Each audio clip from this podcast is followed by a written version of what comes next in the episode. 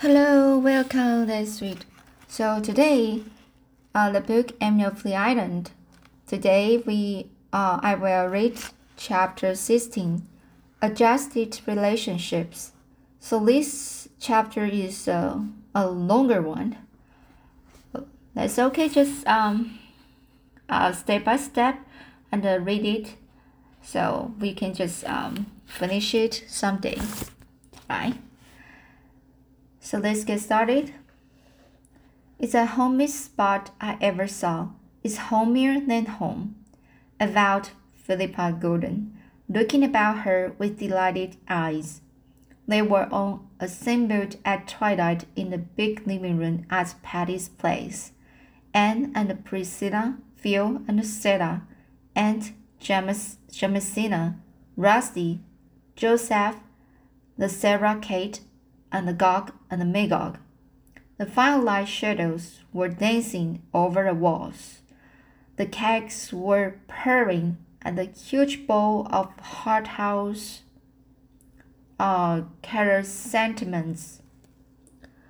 Oh, so this is a big word, chrysanthemums.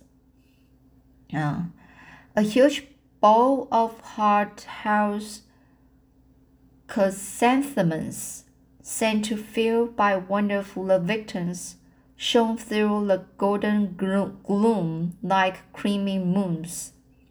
It was three weeks since they had considered themselves settled, and already all believed the experiment would be a success.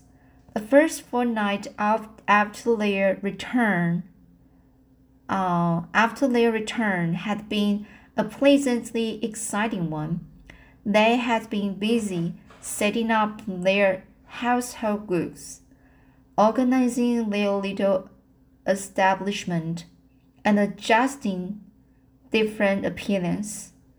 Anne was not over sorry to leave Avonlea when the time came to return to college. The last few days of her vacation had not been pleasant. Her prize story had been published in the in the iron papers, and Mr. William Blair had upon the counter of his store a huge pile of pink, green, and yellow pamphlet, pamphlets.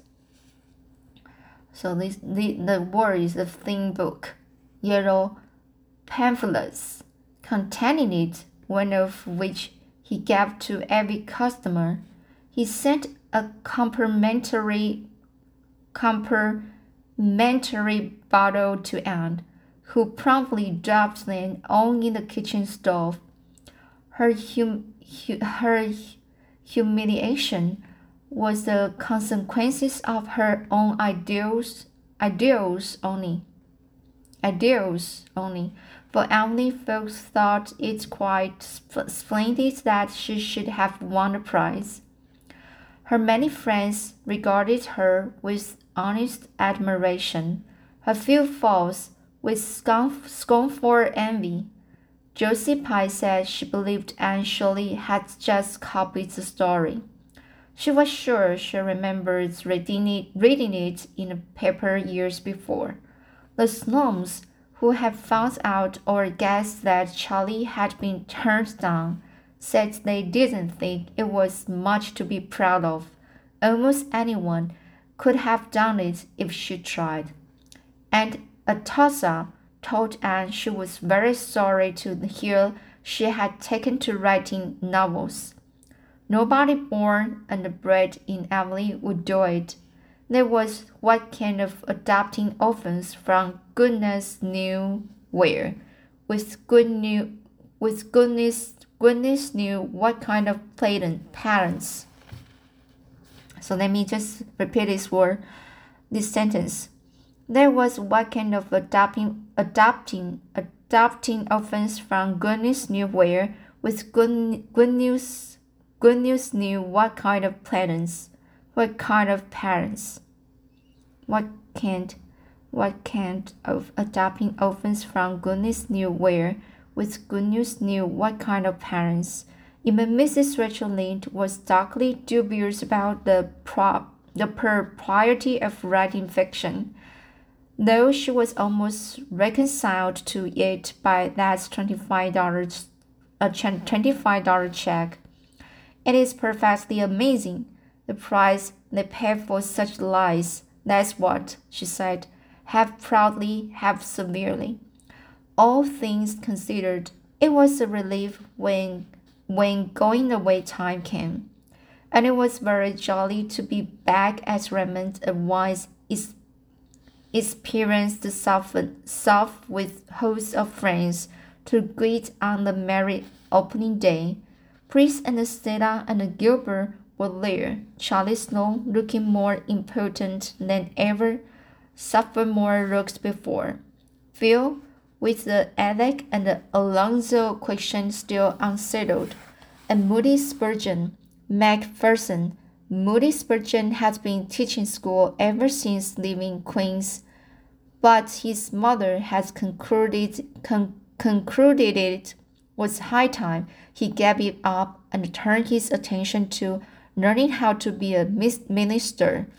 Poor Moody Spurgeon fell on hard luck at the very beginning of his college career. Half a dozen Lutheran Sophs, who were among his fellow boarders, swooped down upon him one night and shaved half, shaved half of his head. In this guise, the luckless Moody Spurgeon had to go about until his hair grew again. He told Anne bitterly that there were times when he had his doubts as to whether he was really called to be a minister.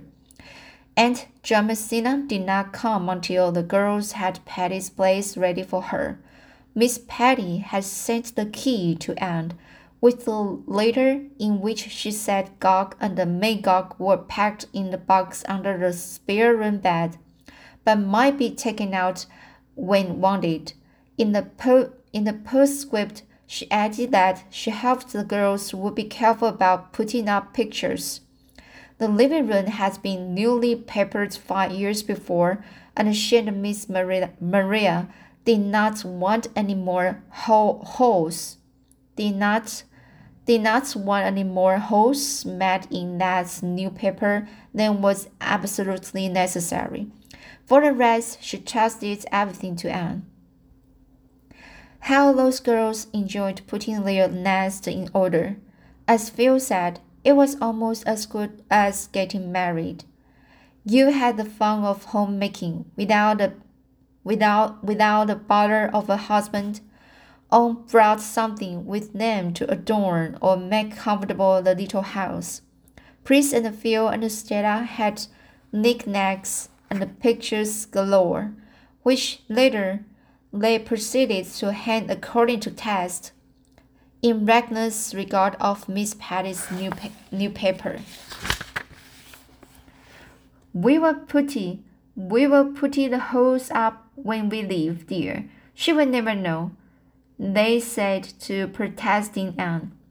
Diana had given Anne a pine needle cushion, and Miss Ada had given both her and Priscilla a fearfully and a wonderfully embroidered one.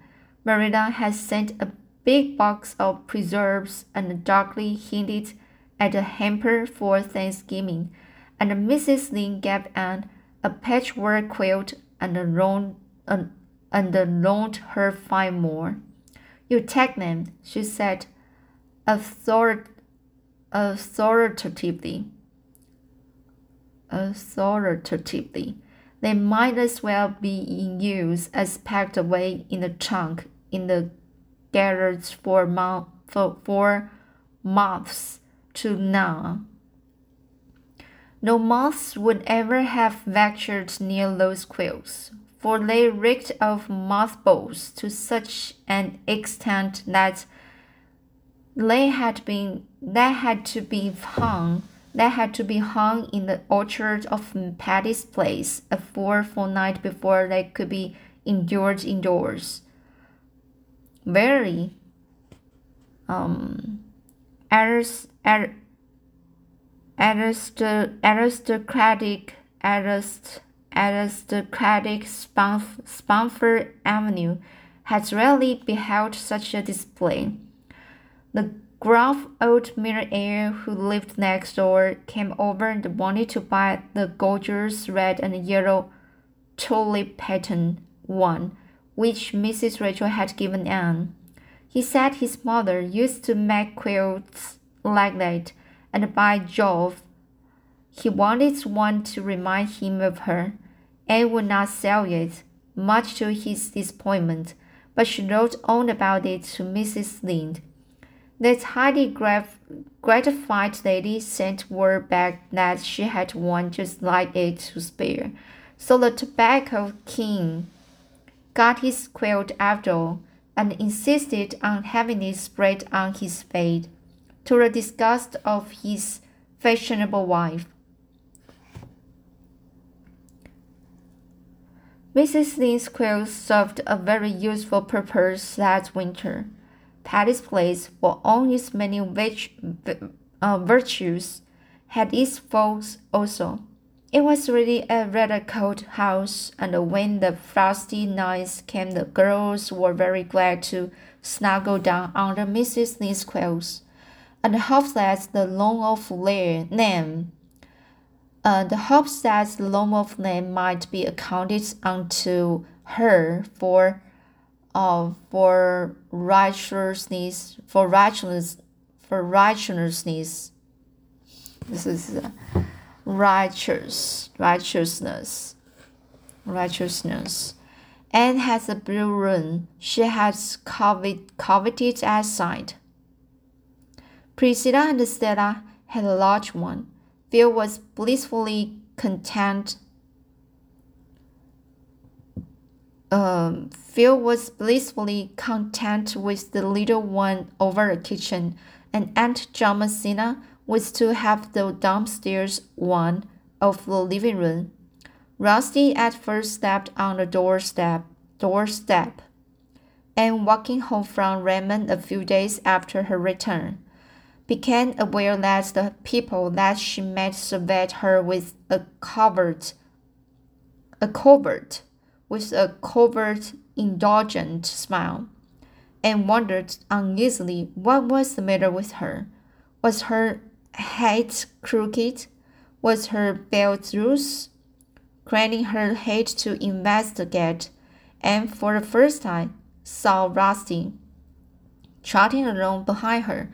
Close to her heels was quite the most furrowed, furrowed specimen of the cat tribe she had ever beheld. The animal was well past kittenhood, lank, thin, dis disreputable looking. Pieces of bo both ears were lacking, one eye was temporarily out of repair, and one jaw uh, ludicrously swollen. As for color, if a once black if the once black cat had been well and thoroughly singed, the result would have resembled the hue of this wolf's thin, draggled, unsightly fur, and shoot, but the cat would not shew. As long as she stood, he sat back on his haunches and gazed at her reproachfully out of his one good eye. When she resumed her walk, she followed, and resigned herself to his company until she reached she reached the gate of Patty's place, which she which she coldly shut in his face, fondly supposing she had seen the last of him. But when fifteen minutes later Phil opened the door, there sat a rusty brown cat on the step. More, he promptly darted in and sprang upon Anne's lap with the half pleading, half tri triumphantly triumphant meow. Anne, said Stella severely, do you own that animal? No, I do not, protest, protested disgusted Anne. The creature followed me home from somewhere. I couldn't get rid of him. Oh, get down. I like decent cats reasonably well, but I don't like beasties of your complexion. Pussy, however, refused to get down. He coolly curled up in Anne's lap and began to purr. He was absolutely adopted you, laughed Priscilla. I won't be adopted, said Anne stubbornly. The poor creature is starving, said Phil pityingly. Pitying, pitying, pityingly.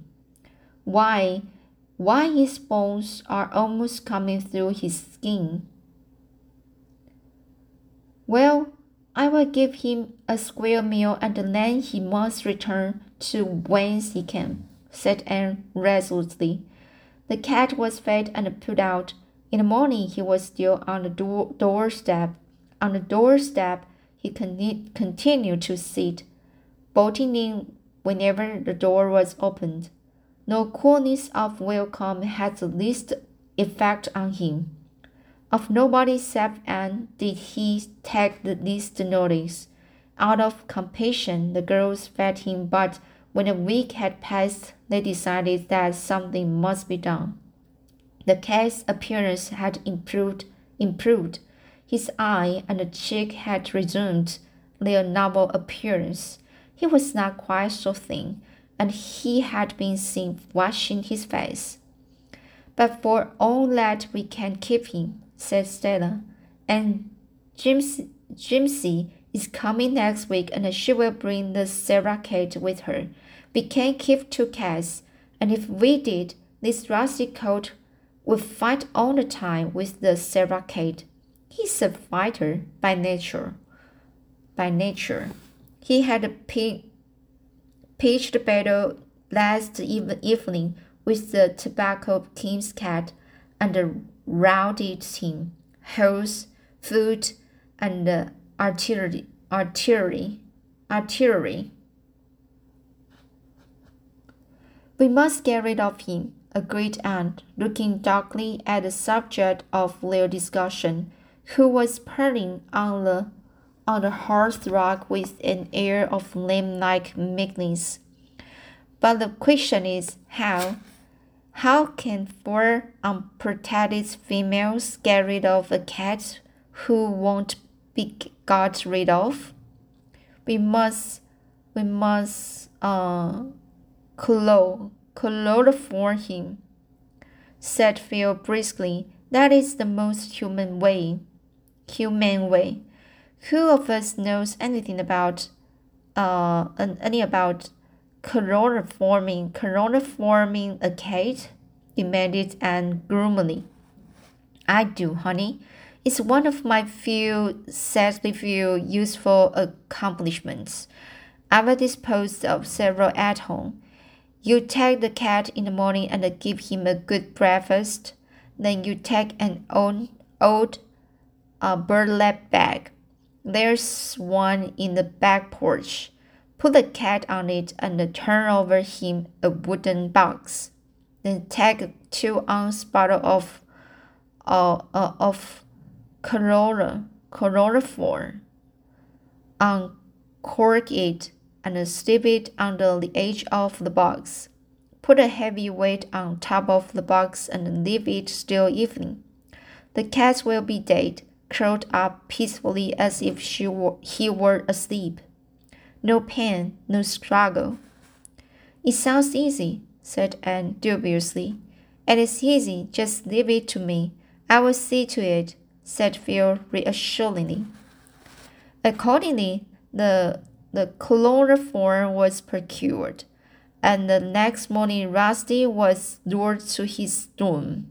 He ate his breakfast, licked his chops, and climbed into Anne's lap. Anne's heart misgave her. This poor creature loved her, trusted her. How could she be the party to his destruction? Here, take him, she said hastily to Phil. I feel like a murderess. He won't suffer, you know, comforted Phil, but Anne has fled. The fatal deed was done in the back porch. Nobody went near it that day but at dusk Phil declared that Rusty must be buried. Priest said I must dig his grave in the in the orchard, decreed Phil, and the aunt must come with me to lift the box off. That's the part I always hate. The two conspirators tiptoed reluctantly to the back porch. Phil gingerly lifted the stone she had put on the box. Suddenly, faint but distinct, sounded an unmistakable meow under the box. He, he isn't dead, gasped the aunt, sitting blankly down on the kitchen doorstep. He must be, said Phil incredulously. Another tiny meow proved that he wasn't. The two girls stared at each other. What will we do? questioned Anne. Why in the world don't you come? demanded Stella, appearing in the doorway. We've got the grab ready. What?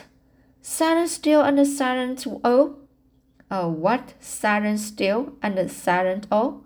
She quoted teasingly. Oh no, the voices of the dead sound like the distant torrents fall. fall. Promptly, counter quoted and pointing solemnly to the box. A burst of laughter broke the, the tension. We must leave him here till morning, said Phil, replacing the stone. He wasn't meowed for five minutes. Perhaps the meows we heard were his dying groan. Or perhaps perhaps we merely imagined them under the strain of our our guilty consciences. Consciences. But when the box was lifted in the morning, Rusty bounded at one gay leap to Anne's shoulder, where he began to lick her face affection, affectionately. Never was there a cat more decided, decidedly alive. Here's a nut hole in the box, groaned Phil. I never saw it. That's why he didn't die. Now we've got to do it all over again. No, we haven't, declared Anne suddenly. Rusty isn't going to be killed again. He's my cat, and we've just got to make the best of it. Oh, well, if you will settle with Aunt Jimsie and Sarah Kate, said Stella, with the air of one washing her hands of the whole affair. From that time, Rusty was one of the family. He slept all night on the scrum scrubbing cushion in the back porch and lived on the fat of the land. By the time Aunt Jamesina came, he was plump and grassy and terribly respectable. But like Kipling's, Kipling's cat, he walked by himself. His paw was against every cat, and every cat's paw against him. One by one, he he vanquished the the aristocratic uh, felines, fel, felines of Spofford Avenue. As for human beings, he loved Anne and Anne alone. Nobody else even dared stroke him. An angry spit and something that sounded much like very improper language greeted anyone who did. The airs that cat puts on are perfectly intolerable, declared Stella. Him was a nice old puissance. Him was. Bowed Aunt, cuddling her pet defiantly. Well, I don't know how he and the Sarah cat will ever make out to live together, said Stella pessimist pessimistically.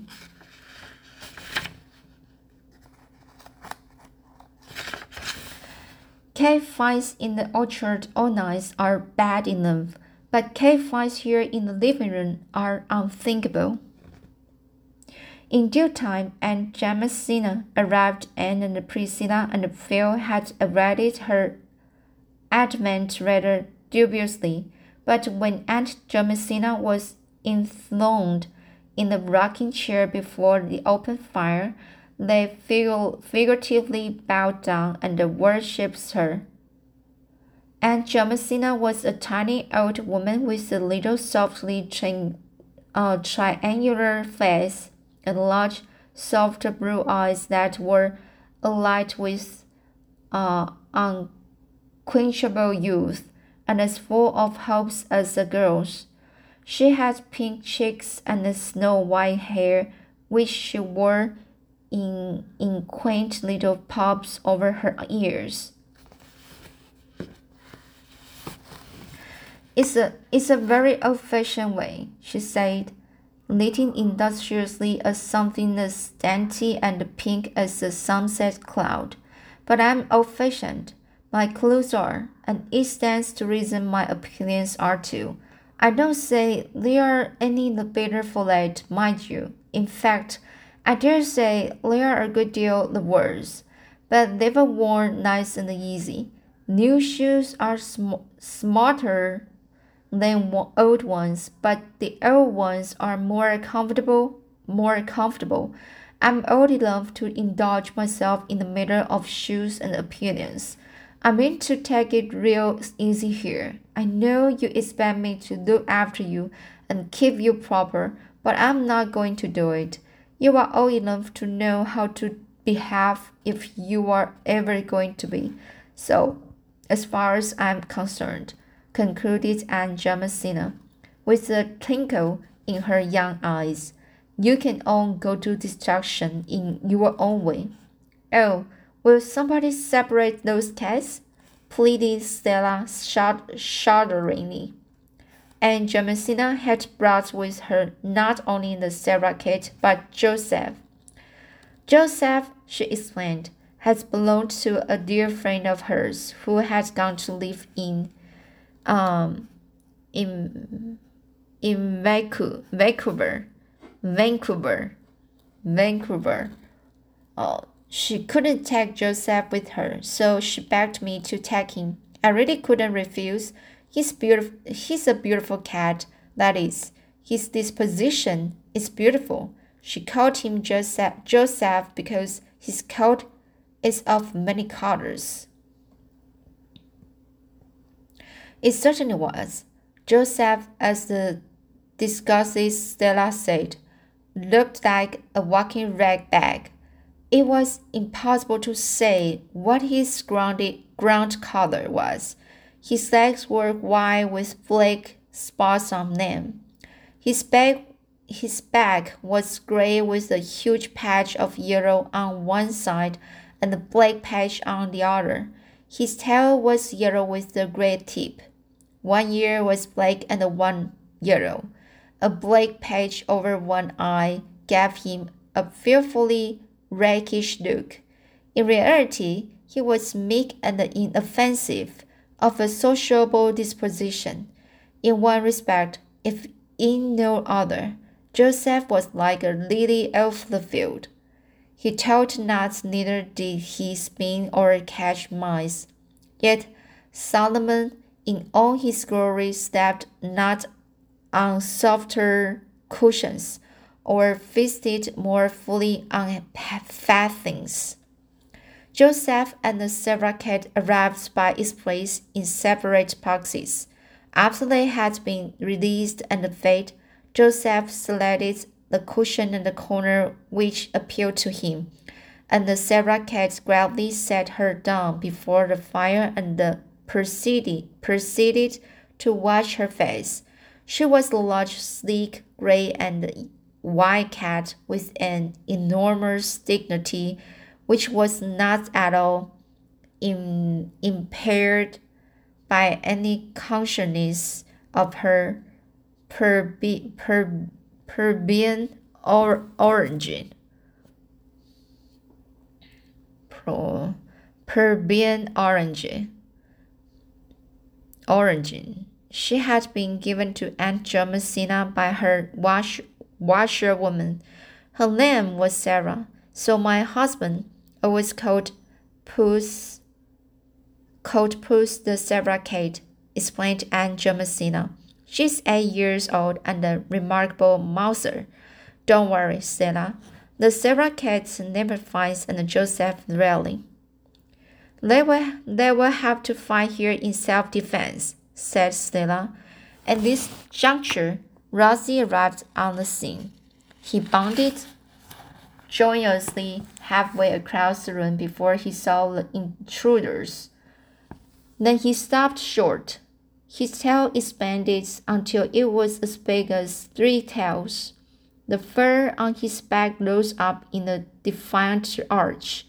Rusty lowered his head, uttered a fearful shriek of hatred and defiance, and launched himself at Sarah Kate. The stately animal had stopped washing her face and was looking at him curiously. She met his onslaught with one contemptuous sweep of her capable paw. Rusty went rolling helplessly over on the rug. He picked himself up dazedly. What sort of a cat was this who had boxed his ears? He looked dubiously at Sarah-cat. Would he or would he not? Would he or would he not? The Sarah-cat deliberately turned her back on him and resumed her toilet operations. Rusty decided that he would not. He never did. From that time on, Sarah-cat ruled the roost. Rusty never again interfered with her. But Joseph rashly set up and yarned. Rusty, burning to avenge his disgrace, swooped down upon him. Joseph, Joseph, pacific by nature, nature, Joseph, pacific by nature, could fight upon occasion and fight well. The result was a series of drawn battles. Every day Rusty and Joseph fought at sight. and took Rusty's part and detested Joseph. Sarah was in despair, but Aunt Jamesina only laughed. Let them fight it out, she said tolerantly. They will make friends after a bit. Joseph needs some exercise. He was getting too fat and Rusty has to learn he isn't the only cat in the world. Eventually, Joseph and Rusty accepted the, the situation and the from sworn enemies became sworn friends. They slept on the same cushion with their paws about each other and gravely watched each other's faces. We've all got used to each other, said Phil, and I've learned how to wash dishes and sweep a floor. But you needn't try to make us believe you can you can chloroform a cat, laughed Anne. It was all the fault of the knothole, protested Phil. It was a good thing the knothole was there, said Aunt Jamesina rather severely. Kittens have to be drowned, I admit, or the world would be overrun. But no decent, grown up cat should be done to death unless he sucks eggs.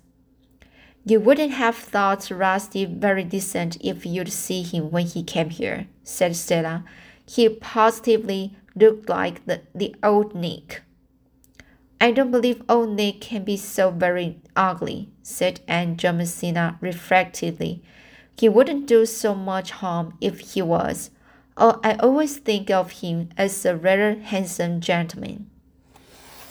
Alright, this is a longer chapter to me. So it's very interesting to just uh, read about the uh, the story about case and uh, how's the condition of the the their new new house um, I think it's a very it's it's fun to read this part. Alright, so I will read chapter 17 next time. Uh, I hope you like this chapter and uh, see you next time.